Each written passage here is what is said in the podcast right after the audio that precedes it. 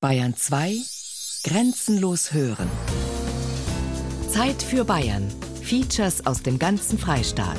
Sonn- und Feiertags kurz nach 12.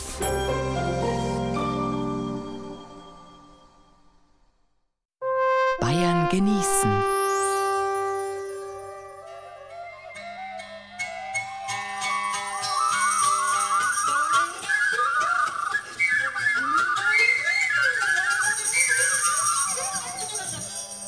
Viecherei. Bayern genießen im November mit Gerald Huber.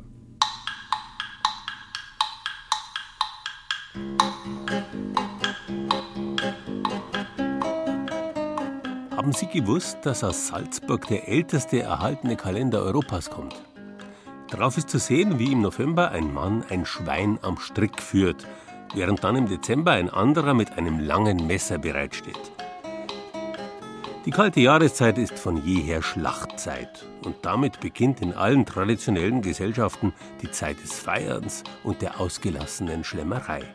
Und so geht es in der heutigen Ausgabe von Bayern genießen um allerhand Viechereien. Allerdings nicht nur ums Fleisch, sondern vor allem auch um den Genuss, den man mit lebendigen Viechern haben kann. Stolz, das Rottaler Ross. Hoch, die Sucht nach der Gams. Tief, der Eichgründer Karpfen. Froh, der Tierpark Sommerhausen. Gut, das Augsburger Huhn. Frech, Eichkatzel in München. Grüß Gott, grüß Gott. Gott. Na, über Papageien reden wir heute nicht. Viel Vergnügen bei Bayern genießen im November.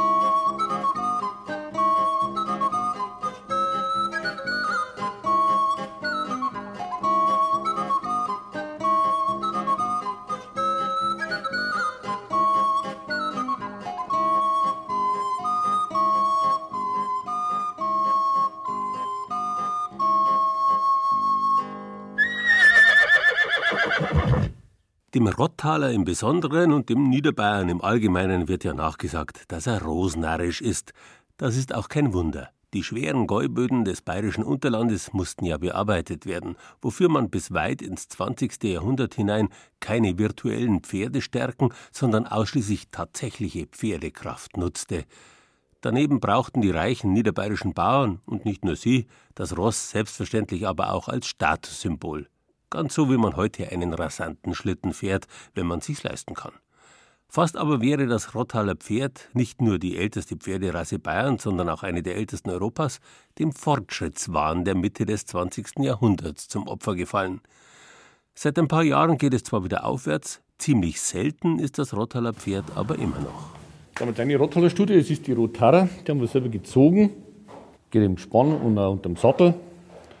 Ist eigentlich schon eine routinierte Dame, sehr charakterfest, umgänglich und muss man sagen. Die elfjährige Stute Rotara im Stall von Xaver Schmiedhuber in Veitshof im niederbayerischen Rottal ist ein Traum von einem Pferd. Glänzendes Fell, eine breite Brust mit einem Umfang von sagenhaften zwei Metern, dazu ein edler breiter Kopf. Ein kräftiges, aber doch nicht schweres, sondern dynamisches Warmblut. Rotara war in diesem Jahr der Star beim zentralen Landwirtschaftsfest und hat bei der Pferd International in München-Riem sowie auf der Grünen Woche in Berlin die Blicke der Pferdeexperten aus der ganzen Welt auf sich gezogen. Korrekt im Umgang, wirklich brav, kann man alles machen, wie steht sich hier vor, vor alle Leuten, vor, vor der Bloßmusik von, von Trubi, macht praktisch gar nichts aus. Rotara ist wie die anderen Rottaler Pferde einfach nicht aus der Ruhe zu bringen. Eines der Markenzeichen der ältesten, aber leider auch seltensten Pferderasse Deutschlands. Und die muss unbedingt erhalten bleiben, Deshalb hat Xaver Schmidhuber zusammen mit Gleichgesinnten aus ganz Deutschland den Förderkreis Rottaler Pferd gegründet. Das fast ausgestorbene Warmblut hat einen einzigartigen, einwandfreien Charakter. Von Nervosität wie bei anderen hochgezüchteten Rössern keine Spur. Und genau das schätzt auch Eva Schmidhuber, die sich tagsüber ganz allein um die schönen Rottaler Pferde in Veitshof kümmert, wenn ihr Mann in der Arbeit ist. Ja, natürlich sind es umgängliche Pferde, die braucht man mir. Ich bin früher allein, ich muss die Pferde führen können. Ich kann sie nicht einfach rauslassen, ich muss sie über Koppel, also Koppeln ausführen können.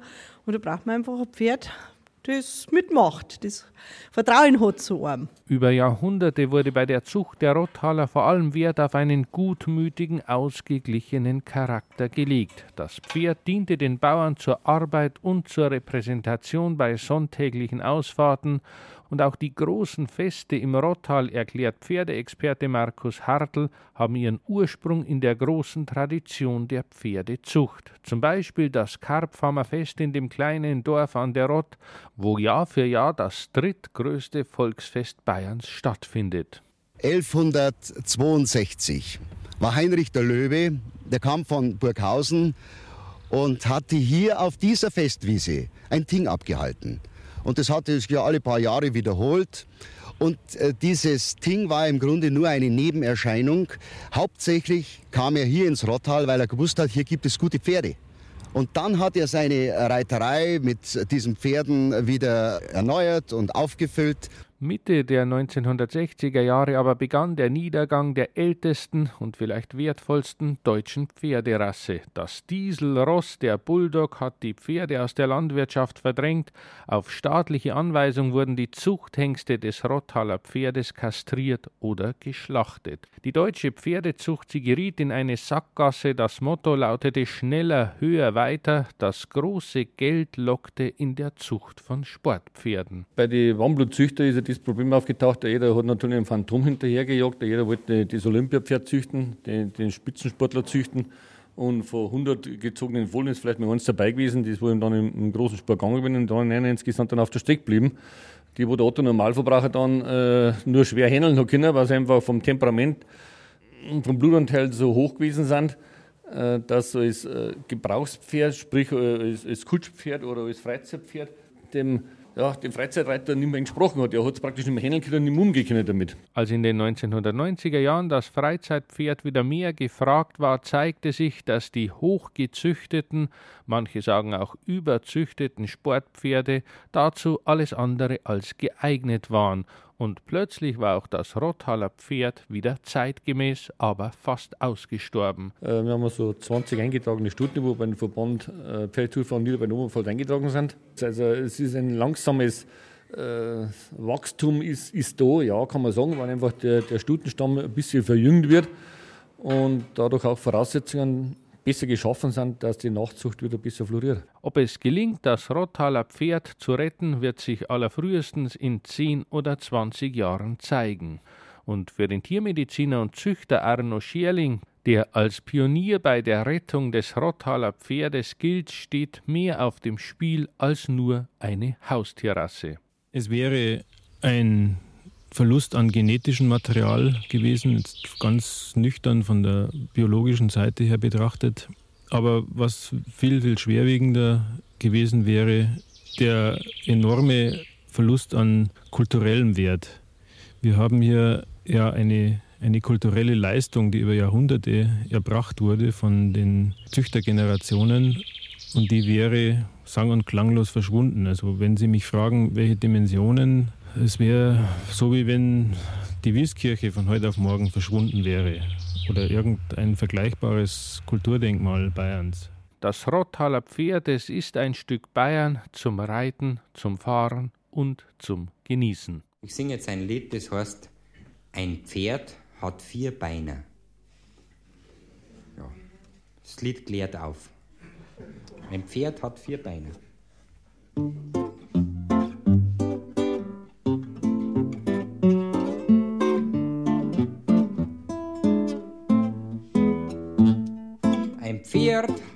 vier Beiner, an jeder Ecken einer, drei Beiner hätt, umfallen hätt.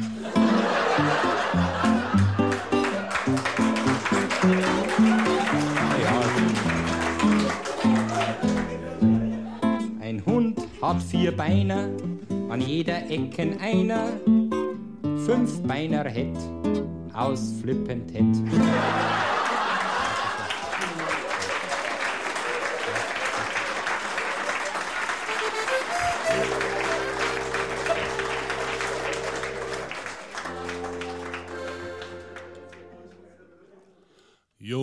Jo in die Stoanagramm, da bernt die Flick schon aber. Da wuchs die schönste groß, da bist die Wildbrat groß. Jo, dass dort Gampseln gibt, das weiß auch jeder gewiss. Traut sich kein Jager auf wie groder Schitz. Jo, dass dort Gampseln gibt, das weiß auch jeder gewiss. Traut sich kein Jager auf wie groder Schitz.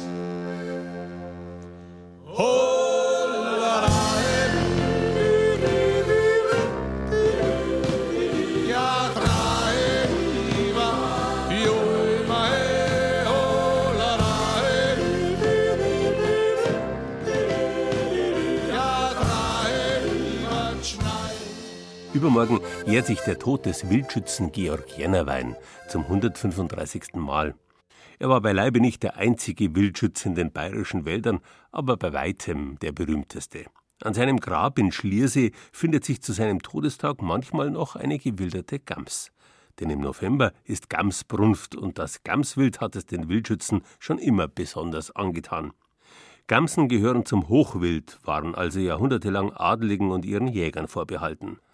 Was dem bayerischen Unterländer sein kostbares Ross war, war damals dem Oberlandler der praktisch unerreichbare Gamsbart, ein unbedingtes Statussymbol. Nach ihm fieberten Generationen von Wildschützen. Im November hüllt der Nebel das bayerische Flachland unter seinen Schleier. Er taucht die Dörfer, Wälder und Äcker in sein feuchtes, freudloses Grau. Und während draußen die kühle Suppe überm Land liegt, drückt der Föhnwind seine warme Luft ins Hochgebirge. Der fiebrige Wind passt zu dem Fieber, das gleichzeitig in den Hochlagen ausbricht. Die Gamsbrunft. Mir sma geheit nu Birig gehen. Es riecht sie kein Wind nicht, ist Wetter schön. Nachteln sind auch so schön hell und klar. Schöner wird's nimmer des Jahr. Hubert von Geusern hat das alte Lied wieder populär gemacht. Das Lied über jenes Fieber im November und jene Leidenschaft, die seit Jahrhunderten legendär ist. Die Gamsjagd. Eine Leidenschaft, die zum Prestige des Adels gehörte und hunderte junger Männer aus dem Volk in den Tod geführt hat.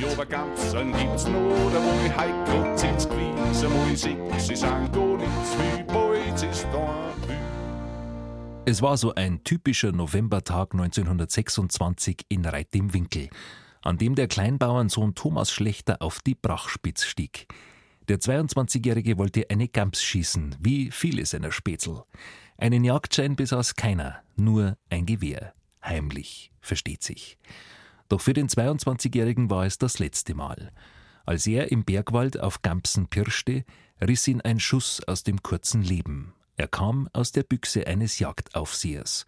Für die Angehörigen des jungen Mannes eine Katastrophe. Da ist ein Gendarm dann gekommen. Mein Großvater, der ist äh, fast zusammengebrochen und meine Großmutter. Das war sehr schlimm. Maria Schreder war die Nichte des Wilderers. Sie war damals erst fünf Jahre alt. Die dramatischen Momente hat sie nie mehr vergessen. Wir haben da neben dem Haus so einen Zuber gehabt und hat meine Großmutter die Kleidung von meinem Onkel alles eingewacht gehabt, aber das Wasser war ja blutrot alles. Und ich habe das auch nie mehr aus meinem Kopf gebracht. Es war alles schön hergekriegt in der Sturm, das Totenbett. Ich habe ihn dann nur so gestreichelt. Und er hat ja das ganze Gesicht alles voller Schrott, die haben wir mit Schrott auf ihn geschossen. Für mich war das also furchtbar. Ich steig voran, steigt's mir noch schön. Sagt's mir nicht laut, lasst's keinen Stein angehen. Beholt mir dann drum auf der Blocken an. Zog ich ein gängere Stand. Jober, ich steig aufs Kegel, geschwind, dass mir nicht in Wind, sie kämen, noch wie's herübertritt. Ab dem 6. November 1926 war für die Kleinbauernfamilie in Reit im Winkel alles anders. Wochen qualvoller Trauer, dazu täglich Verhöre durch die Polizei. Thomas Schlechter starb, weil er wie viele angesteckt war von dem unbedingten Drang, einen Gamsbart zu besitzen. Die meisten waren arme Schlucker damals in Reit im Winkel. Sie konnten keinen Gamsbart kaufen, ebenso wenig einen Jagdschein. Sie wilderten, denn eine Gams konnte eine Familie über viele Tage ernähren. Und wer einen selbstgeschossenen Bart hatte, der war einer. Ein Mann. Einer, der's drauf hat. Fängt's zum Sturm, danach fliegt schon der Stab, der Fahrschützen schaut hier auf Dries Hitz, kämen's gewiss. Die Dramen, die sich daheim in den Familien abgespielt haben, die kennt kaum jemand mehr. Sie bleiben auch in Theaterstücken und Heimatfilmen meistens ausgespart. Die Familie von Maria Schreder war kurz nach dem Unglück ohne Einkommen. Der Vater floh über die Grenze nach Tirol. Der Vater, der ist halt gleich weggelaufen und hat sich duckt, hat aber auch nur einen Schuss erwischt am Kopf und ist dann abgehauen über die Grenze nach Erpfendorf zur Großmutter. Die hat dann gesagt, Franz, du musst jetzt stehen, ich möchte dich nicht mehr in mein Haus haben. Naja, und auf das hat er halt scheinbar dann doch ein bisschen Angst gekriegt. Zuerst ist er noch nach Kitzbühel zu einem Doktor, der ihm die Kugel raus hat. Auf alle Fälle ist er dann heimgekommen. Daheim in Reit im Winkel verhaftete die Polizei Marias Vater. Das Schöffengericht Traunstein verurteilte ihn zu einem Jahr Gefängnis in der Justizvollzugsanstalt Bernau. Eine weitere Tragödie für die Kleinbauernfamilie und alles nur wegen der Leidenschaft für das Gamswild.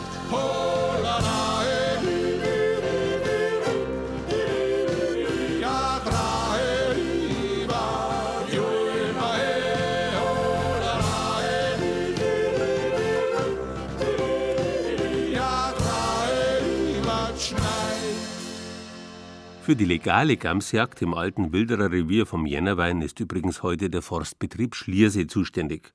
Eine Reihe von Ausflugstipps dort und eine Liste von Wirtshäusern, die der Betrieb mit Gamsen beliefert, finden Sie auf unserer Internetseite bayern2.de-zeit für Bayern.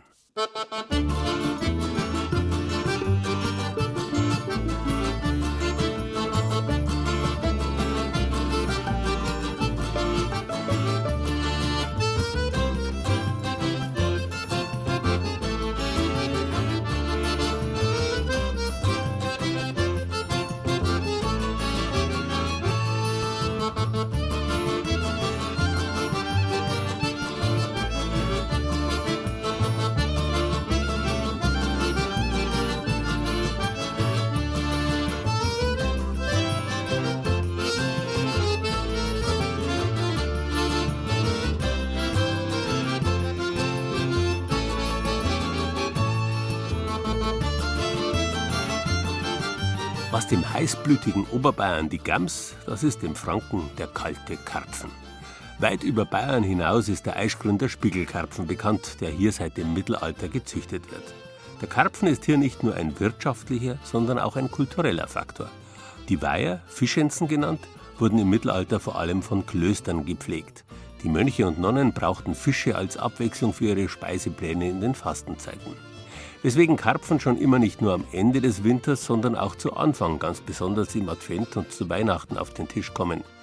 Im Eischgrund wachsen sie jetzt im November allmählich und stetig ihrer Bestimmung entgegen. Allerdings nicht in riesigen Fischfarmen wie anderswo, sondern in traditionellen kleinen Teichen, von denen es hier weit mehr als 7000 gibt.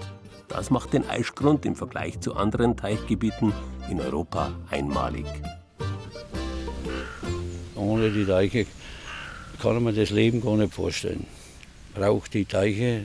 Mein erster Gang, früh Kaffee trinken und dann gehen in den Rivier und schauen wir um, was los ist. Ne? Ja, das kann ja mal sein im August, dass der Fisch aufgrund von der Hitze der Sauerstoff knapp wird.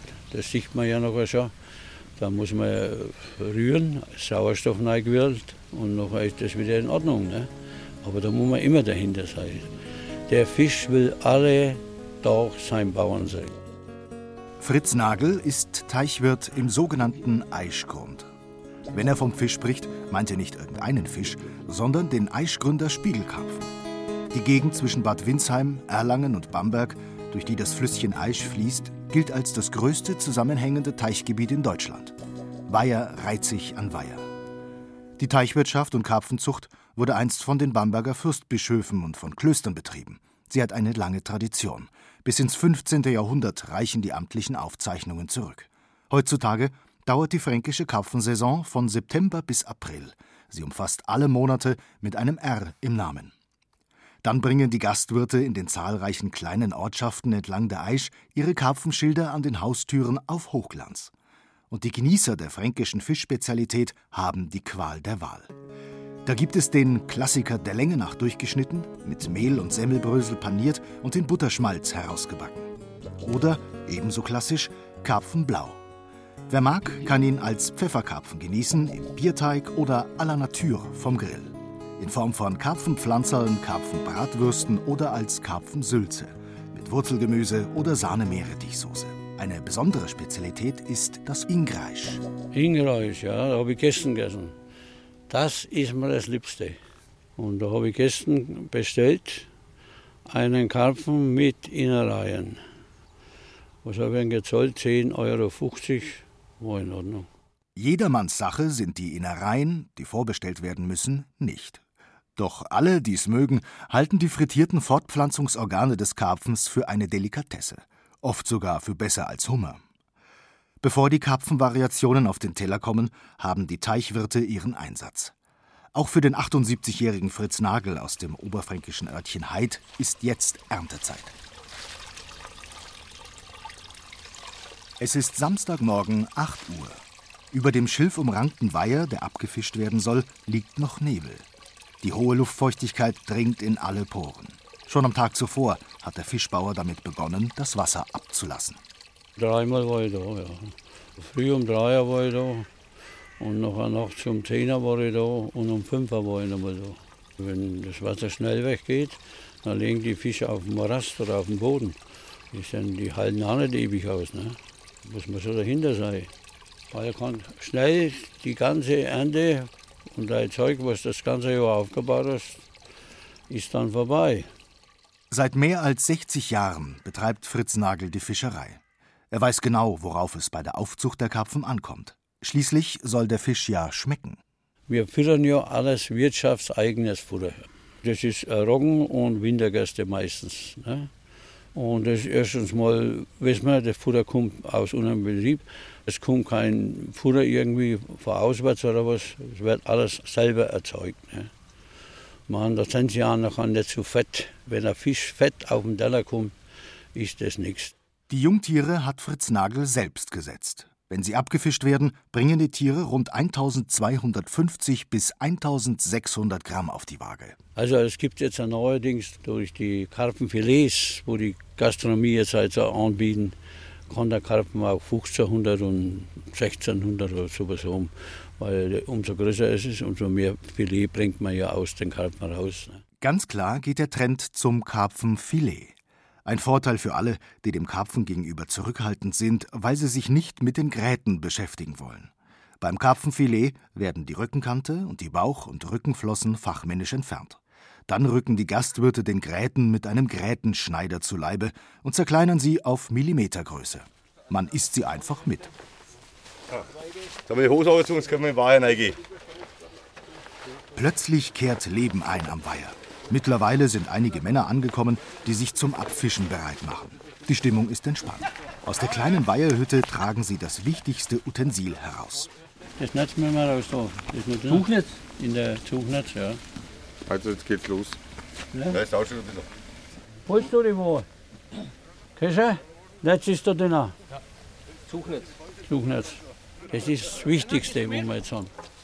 Wir ziehen jetzt dann das Netz durch zu den Fisch. Dann geht alles ganz schnell. Gekonnt, konzentriert und vor allem standsicher bringen die Helfer das Netz kreisförmig aus und ziehen es wenig später mitsamt der gefangenen Beute wieder zusammen. Wo gerade noch idyllische Ruhe herrschte, wird es unruhig und laut. Die Karpfen merken nun, dass es eng wird, sagt einer der Männer. Mit einem Kescher laden die Männer die Karpfen in mehrere schwarze Plastikbottiche, die im Schlamm stehen. Sie hieven die schwere Last auf den Damm hinauf und kippen die zappelnden Tiere in den Anhänger. Kurz ist der Fisch, er hat einen hohen Rücken. Am Bauch schimmert er goldgelb. Nun geht's in die Hälterung. Wenn sie vom Teich rauskommen, es kann ja sein, dass die ein wenig verschlammt sind oder was. Und wenn die in der Hälterung kommen und da ist fließendes Wasser, da sind die Picobello sauber wieder. Ne? In die Kiemen äh, kann einmal ein wenig Schlamm oder was drin sein, das könnte sein. Der Vorteil ist halt die Hälterung, die Fische sind picobello sauber alles. Da kannst du fast reinbeißen, so sauber sind die Fische. Haben die Fischhändler und Gastwirte die frische Ware abgeholt, kann die Eichgründer Spezialität genossen werden. Frischer geht es kaum noch. Was man aus dem Karpfen zaubern kann, verrät Gastwirt Georg Rittmeier aus Willersdorf im Eichgrund. Sein Geheimtipp: Karpfenfilet auf ganz bekömmliche, leichte Art. Bei uns gibt es keine Gewürzmischungen, sondern ganz einfach Salz und Pfeffer, je nachdem wie es möchte, das eine oder das andere betonen. Relativ einfach ist ein Karpfenfilet, schön sauber rausgeschnitten, in der Pfanne rausgebraten mit Pflanzenfett, Natur und dann natürlich mit Kartoffelsalat und gemischten Salat. Relativ einfach und schmeckt gut. Kalter Karpfen schwimmt lässig durch Sanddeich. Kalter Karpfen fühlt sich wohl. Kalter Karpfen ist der Boss.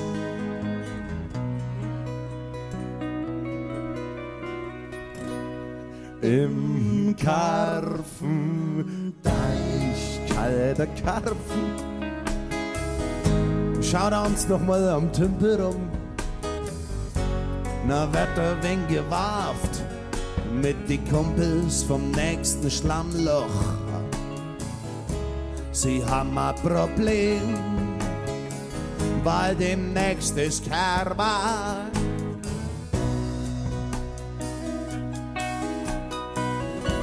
Da wird der Deich dann abgezogen.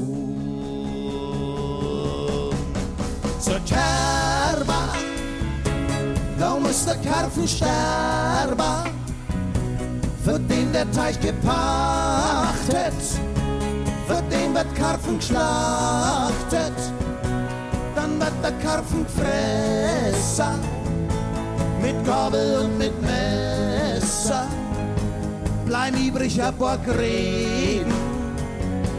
Die Karpfen sind die Bläden. Ja, ja, ja, ja. Jetzt gleich zu einem ganzen Tierpark. Im unterfränkischen Sommerhausen betreiben die mainfränkischen Werkstätten seit fast 20 Jahren einen Park mit Freigehegen für Wildschweine, Schafe, Ziegen und Rehe und Volieren für unterschiedliche Vogelarten. Jetzt im November wird es ruhiger im Tierpark. Das heißt, durchschnaufen können für die Mitarbeiter, die dort im behüteten Umfeld trotz ihrer Behinderung arbeiten. Und es bietet sich reichlich Gelegenheit, die schönen, teilweise selten gewordenen Nutz- und Haustiere ganz aus der Nähe zu betrachten. Wir füttern die Tiere mit Kastanien, Mufflons und Esel. Wir haben die Schweine besucht und Gockeln. Und dann waren wir noch bei den Rehen und dann haben wir noch ein Schaf gestreichelt und die Kühe besucht damit Kinder im Tierpark Sommerhausen mit so viel Freude von Freigehege zu Freigehege gehen können, müssen im Hintergrund viele Arbeiten gemacht werden. Stallungen ausbessern, zufüttern, ausmisten, alles Sachen, die Mitarbeiter wie Linde Koberstein übernehmen. Sie führt mich zu ihren Lieblingstieren im Park. Jetzt gehen wir halt hinter zu deinen Hausschweine. Sind das besondere Schweine? Da ist ein wenig Unterschied. Die schwäbisch-hellischen Hausschweine sind rosa und schwarz. Und die normalen Hausschweine sind ja rosa. Welche gefallen Ihnen besser? Die schwäbisch-hellischen, weil die halt auch viel schöner auch aussehen. Die kann man halt auch richtig zahm machen, schon von klein auf. Ich liebe Tiere total. Ja, ich glaube, jetzt sind wir dann schon da, oder? Also das hier sind jetzt die Hausschweine, schwäbisch-hellischen. Und die lassen sich auch sehr gut beispielsweise mit Obst auch anlocken. Komm mal. Fressen auch manchmal aus der Hand. Haben die Namen? Die Mutterschweine haben meistens Namen. Es ist die Isabel. Und wir haben jetzt auch einen Neuzugang mit den Wollschweinen. Das ist Wolli und Knolli. Und die lassen sich auch bürsten. Und dann legen sie sich auch immer hin und das genießen die richtig. Linde Koberstein hat früher in den behüteten Werkshallen der mainfränkischen Werkstätten gearbeitet. Tierparkarbeit, das ist schon viel besser, sagt sie. Auch in Freien und so. Da kriegt man auch viel mehr auch von der Natur mit, als wir jetzt in der Halle. Der Tierpark ist ja gekauft worden von den mainfränkischen Werkstätten. Und dann haben wir da irgendwie in der Werkstatt eine kleine Gruppe gebildet. Und da sind wir dann gefragt worden, ob wir Lust hätten, da heraus zu arbeiten. Da habe ich da sofort gemeint gehabt, ja. Tierparkchef Thomas Dodenhof musste in seine Aufgabe erst einmal hineinwachsen. Ich habe das früher mal so gesagt, es ist etwas Besonderes für die Mitarbeiter hier zu arbeiten. Mittlerweile finde ich das total normal, weil auch die Besucher, die hierher kommen, das natürlich auch als sehr tollen Arbeitsplatz für die Mitarbeiter empfinden. Das heißt, die motivieren die Tiere, auch bei den Stellen ausmisten. Unsere behinderten Mitarbeiter kümmern sich da sehr rührend um die Tiere hier. Und nicht nur um die Tiere. Zusammen mit Hauswirtschafterin Reinhilde Sendel kümmert sich ein Küchenteam das ganze Jahr über darum, dass hungrige Besucher gut versorgt werden. Darum habe ich da einen Topf aufgepasst. Du hast Weil- auf den Gott, er hat auf meinen Topf aufgepasst. Was haben Sie denn jetzt gerade heute schon gemacht? Normalerweise muss ich draußen kehren, gucken, dass die Tische sauber sind und dass eben kein Müll rumliegt. Ich habe heute einen Kuchenjob belegt mit der Ranhilde. Bin ja jetzt schon 20 Jahre da. Macht schon ganz schön Spaß, hier zu arbeiten. Manchmal ist es weniger anstrengend, manchmal mehr. Vor allem in den Sommermonaten, da gibt es schon schön schon den Stress auch. Das ist nicht so ein Job, wo man einfach ausruht und die Füße hochlegt, oder? Nee, wir sind ja froh, wenn es ruhiger wird und jetzt im Winter wird es wieder langweilig. Reinhilde Sendel ist wichtig, dass in ihrem Imbiss nicht nur Pommes und Bratwürstchen auf dem Plan stehen, sondern hochwertigere Leckereien. Wir machen Grünkernbratlinge selber mit frischem Gemüse aus Segnitz. Das ist gar nicht weit von hier. Grünkern kriegt man natürlich von der Grünkernmühle. Ne? Und wir haben eine Gemüselasagne kreiert, die mit Wintergemüse zubereitet wird. Oder zum Beispiel eine Pizza, auch Pizza vegetarisch. Und die kleinen Tierparkbesucher nehmen diese Ideen an. Ja, sicher. Sicher, viele probieren es. Und ich merke auch mittlerweile, dass sehr viele Kinder das dann auch essen. Es ist ja im Grunde genommen wie ein Fleischküchle. Ja, es schaut so aus. Auch Gemüselasagne essen die Kinder gern. Und wenn es den Kindern schmeckt, dann freuen sich auch die Mitarbeiter, sagt Tierparkchef Thomas Dodenhof. Das Miteinander ist ihm besonders wichtig. Der ständige Kontakt mit den Besuchern findet ja auch statt. Und der Besucher nimmt ja auch Kontakt mit den Mitarbeitern auf, wenn er mal was fragen will. Oder die Mitarbeiter zeigen mal beispielsweise ein Kaninchen, das sie mal streicheln lassen wollen. Also da sind schon ganz tolle Fortschritte zu sehen, aber auch in den Bereichen, dass sie sehr viel selbstbewusster und selbstständiger geworden sind. Das zeigt sich daran, dass viele mittlerweile auch alleine wohnen oder eine Wohnung haben oder auch in einer Beziehung stehen. Und das, denke ich mal, hat viel mit diesem Tierpark Sommerhausen zu tun. Und auch für die Eltern, die mit ihren Kindern kommen, sind die Mitarbeiter mit Behinderung ein wichtiges Plus hier im Tierpark. Finde ich toll, dass die mit eingebunden werden. Und ich finde, die machen ja Sache gut. Weil sie hier einfach sehr selbstständig arbeiten können. Mit Kasse bedienen und sehr viel Eigenverantwortung kriegen. Ist eine tolle Sache. Weil es einfach ein gigantischer Tierpark ist mit so einem tollen Spielplatz. Und da zahlt man gern Eintritt, um die Kinder laufen zu lassen.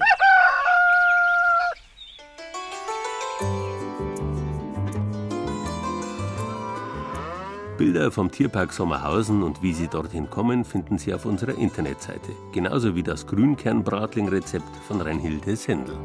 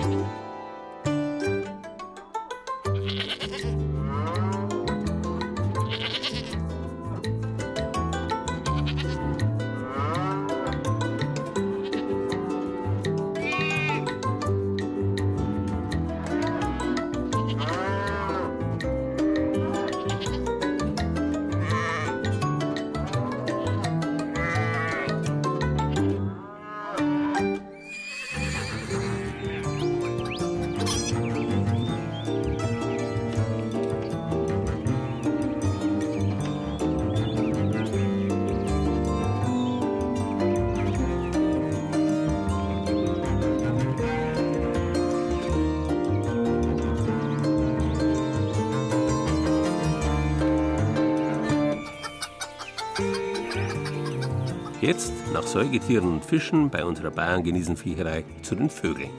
Das beliebteste Geflügel hierzulande sind die Hühner, wobei es da mit den landschaftlichen Bezeichnungen dafür ziemlich durcheinander zu gehen scheint.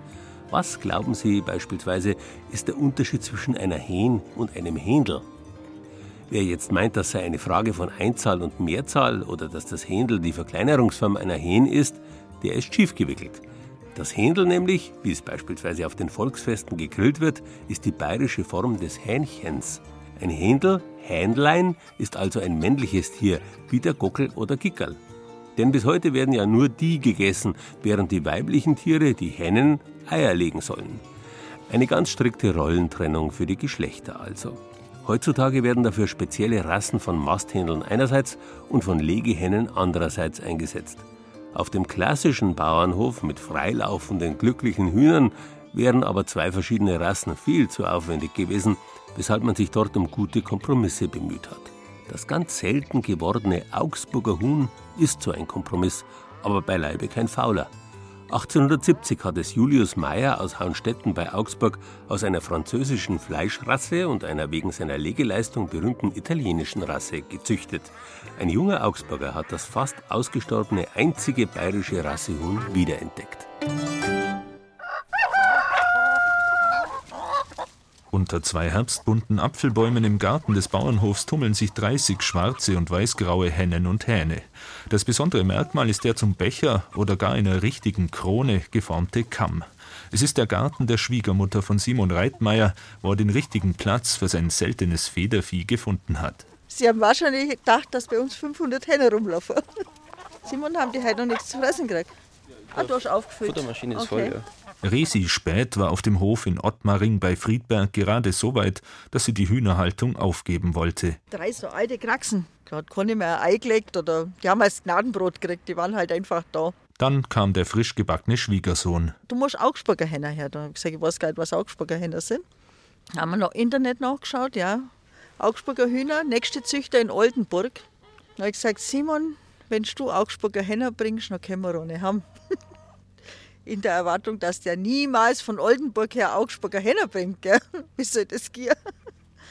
Dann hat er tatsächlich einen entdeckt. Unten im Dorf haben wir noch einen Biobauern, dem seine Oma, die ist ungefähr 90, die hat die noch kannt von früher. Aber jetzt gibt es zwischen 300 und 400 Tiere und die Gefährdungsstufe in der roten Kategorie, also es ist extrem gefährdet. Also es gibt nur ganz wenige Tiere. Am Ende wurde Simon Reitmeier doch noch in der Nachbarschaft fündig und kam mit den seltenen Tieren an. Der 33-Jährige hat von Berufswegen mit den Zuchtrassen zu tun. Er hat Ernährungswissenschaft studiert und in dem Fach auch promoviert. Entscheidend für ihn wurde ein Aufenthalt in der Genussregion des Piemont. Hier hatte er mit Slow Food zu tun, der in Italien entstandenen Genießerbewegung. Sanft und nachhaltig erzeugte regional typische Produkte stehen im Zentrum der Philosophie, sogenannte Arche-Produkte wie das Augsburger Huhn. Es ist einfach ein anderes Fleisch. Das Huhn hat Auslauf, das bewegt sich. Es wird äh, viel älter als ein normales Masthuhn, das nach 30 Tagen äh, Mastdauer dann äh, geschlachtet wird. Das Fleisch ist ein bisschen dunkler durch die Bewegung und es hat einen intensiveren Geschmack, als es normales Hühnchenfleisch hat, sondern es hat einen Eigengeschmack. Das hat ja das Supermarkthuhn heutzutage nicht mehr so. Das Problem nur aus heutiger agrarökonomischer Sicht, das Augsburger Huhn braucht seine Zeit, ist eben buchstäblich Slow Food. Das Problem ist halt, die sind halt jetzt vier, fünf Monate alt und das macht es einfach dann unwirtschaftlich, weil wenn man so lange wartet, bis diese Brummer dabei sind, das dauert einfach, bis, weil die das Fleisch nicht so schnell ansetzen wie einfach diese Hybridhühner in der Industrie. Aber das zahlt sich dann im Geschmack aus und vor allem halt, man sieht einfach, dass den Hühnern gut geht. Der mannshohe Zaun in dem Ottmaringer Obstgarten ist jedenfalls kein Hindernis. Die halten sich an keinerlei Begrenzung, die fliegen alle drüber, wenn es pressiert. Also das Augsburger Huhn, das gilt als eigensinnig und freiheitsliebend. Ein bisschen wie die Augsburger selber halt. Und die legen halt dann mal acht Wochen keine Eier. Das muss man halt dann auch akzeptieren. Es ist ja keine Maschine, die 365 Tage im Jahr arbeiten kann.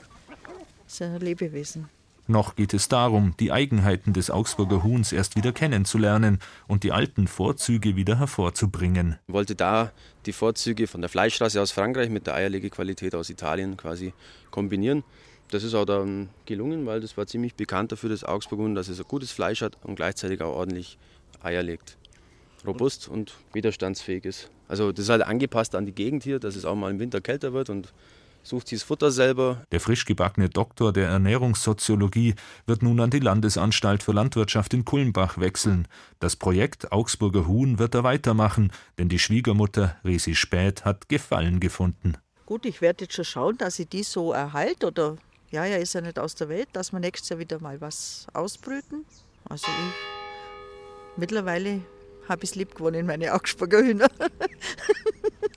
Und Simon Reitmeier würde dieses Stück Besonderheit der Region um Augsburg auch gerne wieder auf den Teller bringen, die regionale Vielfalt erhalten und schmeckbar machen. Das ist das, das Ziel, was wir schaffen wollen, dass man vielleicht auch mal wieder einen Landwirt, einen Engagierten aus der Region findet, der sich bereit erklärt, die Hühner wieder äh, aus Liebhaberei vielleicht ein bisschen zu halten und dass man sie vielleicht dann im nächsten Jahr in, in ein paar ausgewählten Gasthäusern in der Region mal wieder probieren kann und schauen kann, äh, wie schmeckt denn das Augsburger Huhn eigentlich. Der junge Fachmann glaubt aber auch, dass das Augsburger Huhn zu einem interessanten Nischenprodukt für typische Familienbetriebe werden könnte.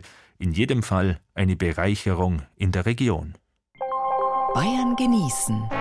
Das Zeit für Bayern Magazin. Jeden ersten Sonntag im Monat.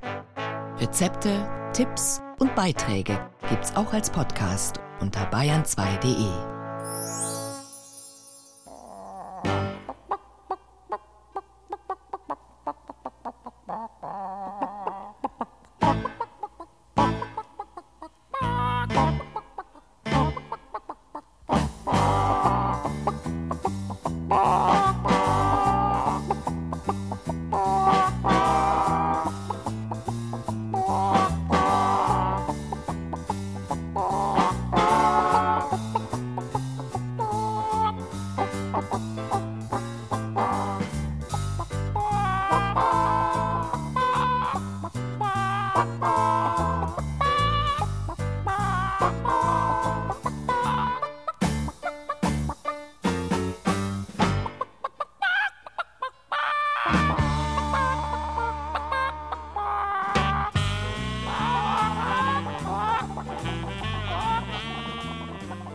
Haben Sie gewusst, dass Eichkätzchen nur in der warmen Jahreszeit und in wärmeren Gegenden richtig rote Haare haben?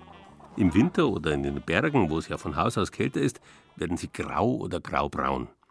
In München sind graue genauso wie rote zu beobachten. Jetzt im Herbst und Winter präsentieren sich aber die meisten im dunkleren Winterpelz. Das Eichhorn hüpft von Ast zu Ast, ja schwanzgesteuert fliegt es fast. Mühselig sucht es seine Nahrung, erfreut durch üppige Behaarung und durch Possierlichkeit die Kinder. Willst fangen du's, ist es geschwinder, was aber nur ein Glück für dich, denn beißen kann es fürchterlich. Ja, beißen, so wie von Eugen Roth beschrieben, soll es wirklich fürchterlich können, das Eichkatzel. Auch wenn es mit seinem buschigen Schwanz und den Pinselohren ausschaut, als könnte es keiner Seele was zuleide tun. Und tatsächlich können sie extrem zahm werden und werden selbst für Hochhausbewohner in der Großstadt manchmal regelrecht zum Haustier. Die Schauspielerin Ruth Geiersberger wohnt im Herzen von München, nicht weit von der Isar. Im Hinterhof ihres Altbaus ragen hohe Bäume in den Himmel. Seit einer Weile bekommt sie ganz besonderen Besuch in ihrer Wohnung im fünften Stock von einem Eichhörnchen. Es ist jetzt nur wirklich so weit, habe ich es mir jetzt rangezogen, dass es bisweilen an mein Schlafzimmerfenster in der Früh kommt, die Pfote an das Fenster legt. Dann mache ich das Fenster auf und füttere es. Und ich habe ihm auch einen Namen gegeben, also mein Eichhörnchen. Dieses Eichhörnchen heißt Paul. Meist schläft Ruth Geiersberger noch halb, wenn Paul an ihrem Fenster schaut. Eichhörnchen sind in der Früh besonders aktiv. Auf dem Einkaufszettel der Schauspielerin stehen seitdem regelmäßig Haselnüsse, Sonnenblumenkerne und Walnüsse. Die mag Paul nämlich besonders gern. Inzwischen übt sich die Wahlmünchnerin sogar in Eichhörnchensprache. Dann versuche ich auch so kleine Geräusche, so, was macht er denn immer so? Die machen ja so ganz merkwürdige Geräusche oder. Und dann schaut er mir schon auch irgendwie interessiert zu, weiß nicht genau, ob es jetzt eine Bedrohung oder ein Freundschaftsgruß ist. Also wir testen uns gerade so aus. Paul kommt regelmäßig zu Besuch und Ruth Geiersberger füllt zuverlässig ein kleines Porzellanschälchen, das sie extra für ihn besorgt hat. Wenn es stürmt und schüttet wie aus Kübeln, sitzt Paul mit zerzaustem Fell und abgekämpft vor ihrem Fenster. Doch an goldenen Herbsttagen funkelt und leuchtet sein rötliches Fell in der Herbstsonne. Als Stadtbewohnerin ist es wirklich für mich ganz wunderbar, dass da so ein Tierchen kommt. Ja, man könnte sagen, es ist ein Genuss. Ich sitze da im Bett und dann ist ein kleines Wildtierchen da und es sieht so possierlich aus. Also dieser buschige Schwanz, der könnte, kriege ich wirklich Gänsehaut. Dann schaue ich den an und bin also wirklich zutiefst berührt auch davon, dass diese Kreatur zu mir kommt, finde ich ganz wunderbar. Solche Begegnungen zwischen Großstädter und kleinem Wildtier haben ihren ganz eigenen Zauber. Damit es den auch noch in Zukunft geben kann, dafür möchte der Münchner Eichhörnchenschutzverein sorgen, in dem über 50 Ehrenamtliche arbeiten. In den vergangenen sechs Jahren hat der Verein mehr als 1000 Notfälle betreut und verletzte Eichhörnchen mit Sachverstand, Liebe und mit einer Engelsgeduld aufgepäppelt. Ein Viecherl kam halb verhungert und mit gebrochener Schulter zu Sabine Gallenberger. Das Tier war in einen Lüftungsschacht gefallen und sollte eigentlich eingeschläfert werden, weil es so schwach war.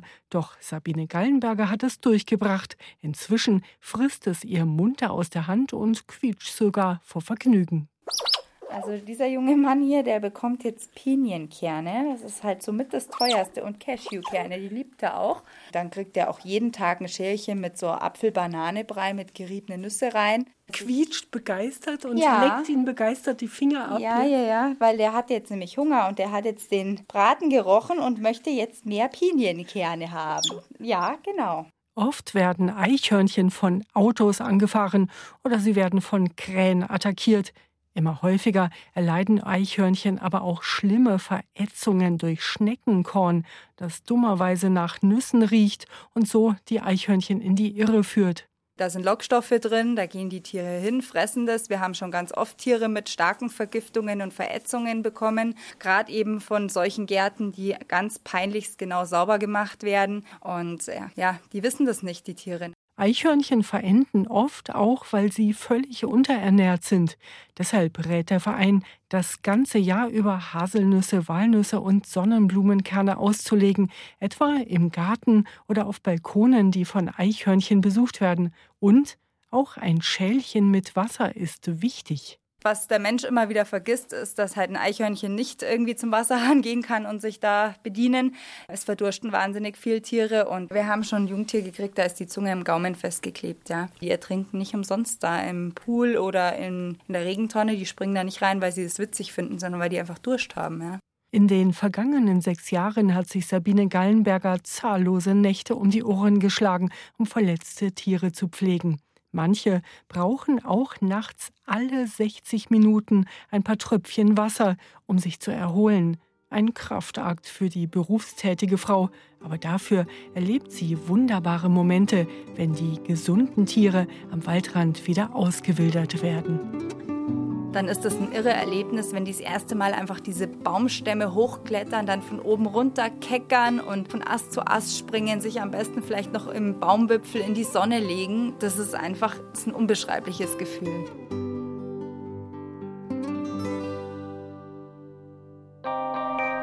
Bayern genießen. Das Zeit für Bayern Magazin. Jeden ersten Sonntag im Monat. Auf Bayern 2.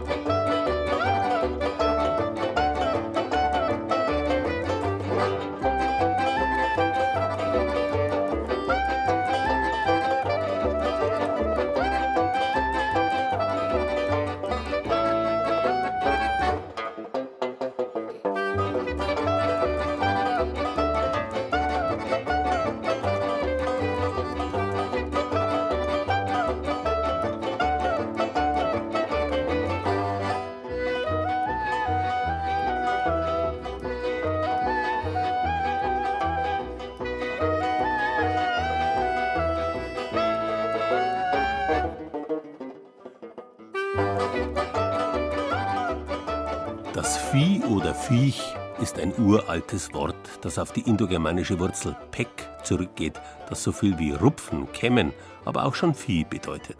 Griechisch Pekos heißt das Schaffell, lateinisch Pecus ist der Oberbegriff für alle Nutztiere, von den Gänsen über die Schafe bis zu den Rindern. Bei uns ist aus Pecus Vieh geworden. Früher nämlich ist man nur selten auf die Idee gekommen, ein Tier zu schlachten. Man war ja dankbar, es zu melken, die Wolle scheren oder die Federn rupfen zu können. Das war eine regelmäßige Einnahmemöglichkeit. Nicht umsonst hängt das lateinische Wort für Geld, pecunia, mit pecus, dem Vieh, zusammen. In Zeiten, wo Nutztiere eingepfercht in die Zwänge der Automation und der Industrie, früher hätte man gesagt, schlimmer als das Vieh behandelt werden, andererseits als vermenschlichte Haustiere in Wohnungen vegetieren müssen, da tut es gut, wenn es Leute gibt, die sich der Mitgeschöpfe aus Liebe annehmen und sie artgerecht halten. Unsere Kollegen vom Fernsehen haben für ihren Bayern genießen Beitrag die Krumbacher Viecherei in der Nähe von Straubing besucht. Einen Bauernhof, auf dem es neben einer Menge Rösser einen ganzen Tierpark mit selten gewordenen alten Hausterrassen gibt. Zwischen Spessart und Karwendel in zwei Stunden um 15 Uhr auf BR Alpha. Wir im Radio wünschen Ihnen derweil einen schönen Sonntag.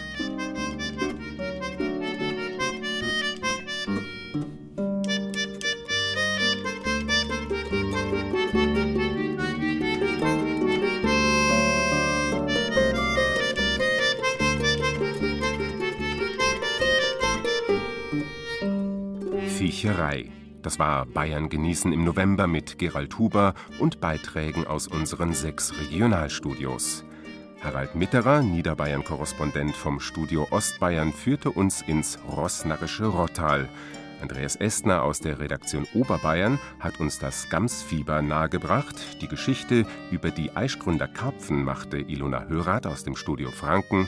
Den Tierpark im unterfränkischen Sommerhausen präsentierte uns Ansgar Nöth aus dem Studio Mainfranken und Anja Salewski berichtete über die Eichhörnchen auf Münchner Hochhausbalkonen. Ton und Technik Lo Frühbauer, Regieassistenz Angela Breyer, Redaktion und Regie Gerald Huber.